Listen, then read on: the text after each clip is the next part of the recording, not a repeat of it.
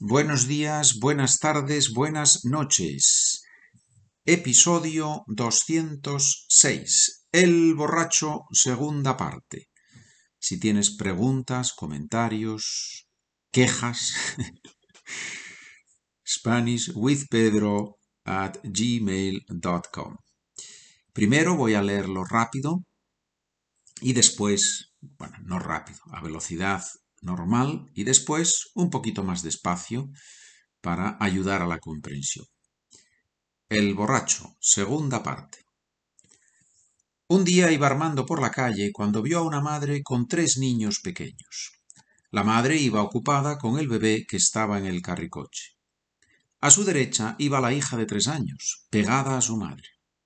A su izquierda iba Juanín, el chiquillo de cinco años. Juanín llevaba una pelota en su mano y jugaba con ella. Cuando Armando vio la pelota subir y bajar, se paró. Los coches iban rápido por esa calle ancha. La pelota se le escapó de las manos y Juanín salió corriendo detrás de ella. Algunas personas vieron al niño y también vieron el autobús que venía rápidamente. La madre levantó los ojos, pero era demasiado tarde. Todos se quedaron inmóviles. Todos menos Armando, que saltó y empujó al niño. A Juanín no le pasó nada, pero el autobús aplastó las piernas de Armando. Resultó que el padre de la familia era el alcalde de la ciudad. La hazaña de Armando salió en todos los medios de comunicación, incluyendo las redes sociales. Aunque los periodistas querían entrevistarle en el hospital, Armando se negó. Tampoco cuando salió del hospital en silla de ruedas habló con nadie del accidente. La televisión y la radio entrevistaron a los vecinos del barrio. Todos dijeron que ellos conocían a Armando, que era una persona magnífica, que eran amigos suyos.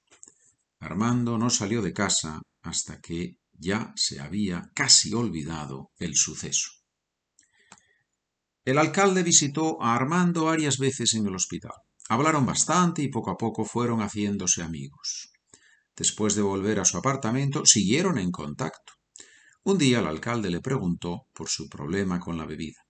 Armando le dijo que en realidad él no bebía porque le gustara mucho el vino, sino porque hacía muchos años él había atropellado a un borracho en un camino local. Era de noche y solo vio un bulto que se lanzó delante de su coche. No pudo reaccionar. La culpa había sido del borracho, pero él no podía soportar el pensamiento de haber matado a un hombre. Armando explicó al alcalde que ese era el motivo por el que se emborrachaba, pero que ahora ya no lo necesitaba, y por eso podía disfrutar de un buen vaso de vino sin tener que perder el control. Bien, querido oyente, querido estudiante de español, Ahora voy a leer esta segunda parte de la historia de Armando más despacio. Y ya sabes que en los próximos episodios voy a tomar algunas de las frases más difíciles y las voy a explicar. Bien. Segunda parte de la historia El borracho. Un día iba Armando por la calle cuando vio a una madre con tres niños pequeños. La madre iba ocupada con el bebé que estaba en el carricoche. A su derecha iba la hija de tres años, pegada a su madre. A su izquierda iba Juanín, el chiquillo de cinco años. Juanín llevaba una pelota en su mano y jugaba con ella. Cuando Armando vio la pelota subir y bajar, se paró. Los coches iban rápido por esa calle ancha. La pelota se le escapó de las manos y Juanín salió corriendo detrás de ella. Algunas personas vieron al niño y también vieron el autobús que venía rápidamente. La madre levantó los ojos, pero era demasiado tarde. Todos se quedaron inmóviles. Todos menos Armando, que saltó y empujó al niño. A Juanín no le pasó nada pero el autobús aplastó las piernas de Armando. Resultó que el padre de la familia era el alcalde de la ciudad. La hazaña de Armando salió en todos los medios de comunicación, incluyendo las redes sociales.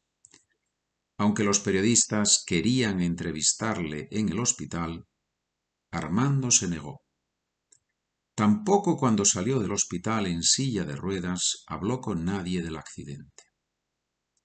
La televisión y la radio entrevistaron a los vecinos del barrio.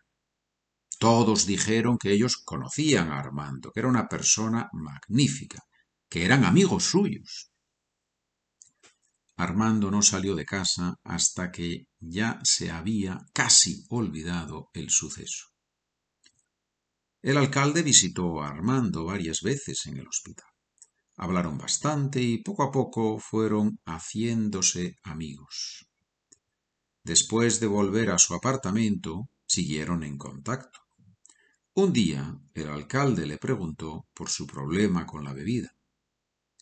Armando le dijo que en realidad él no bebía porque le gustara mucho el vino, sino porque hacía muchos años él había atropellado a un borracho en un camino local.